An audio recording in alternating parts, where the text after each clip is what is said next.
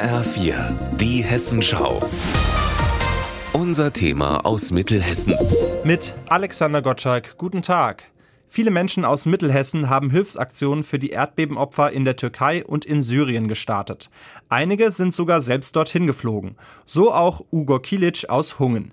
Am Sonntag ist er mit zwei Freunden in den Südosten der Türkei gereist. In der Millionenstadt Adana haben sie ein LKW vollgeladen mit Brot, Milch und Hygienesets.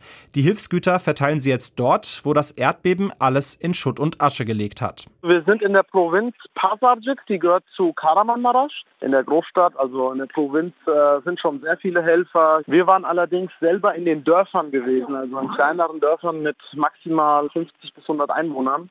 Und wir haben halt versucht, unsere Hilfe dorthin zu bringen, weil es dort einfach vergessen wird. Kilic und seine Mitstreiter gehören keiner Organisation an. Ihr Hilfseinsatz ist eine rein private Initiative, für die sie in Deutschland rund 20.000 Euro Spenden gesammelt haben. Mit dem Geld kaufen sie jetzt ein, was in den Dörfern am dringendsten gebraucht wird.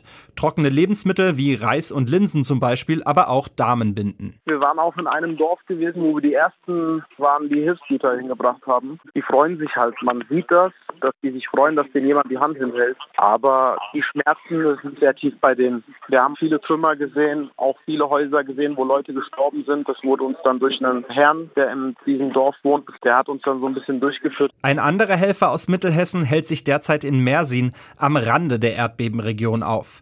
Er heißt Jaja Bilgin, ist Arzt und Vorsitzender der türkisch-deutschen Gesundheitsstiftung aus Gießen. Sie hat Medikamente und Medizinbedarf herangeschafft die Bilgin in ein örtliches Krankenhaus gebracht hat.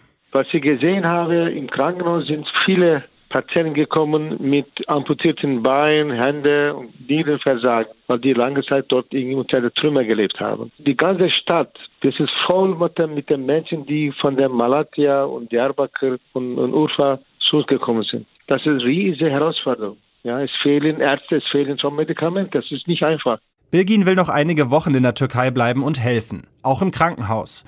Für Kilic und seine Begleiter geht es am Samstag zurück nach Deutschland. Sie müssen ab nächster Woche wieder arbeiten. Aus dem Studio Mittelhessen, Alexander Gottschalk.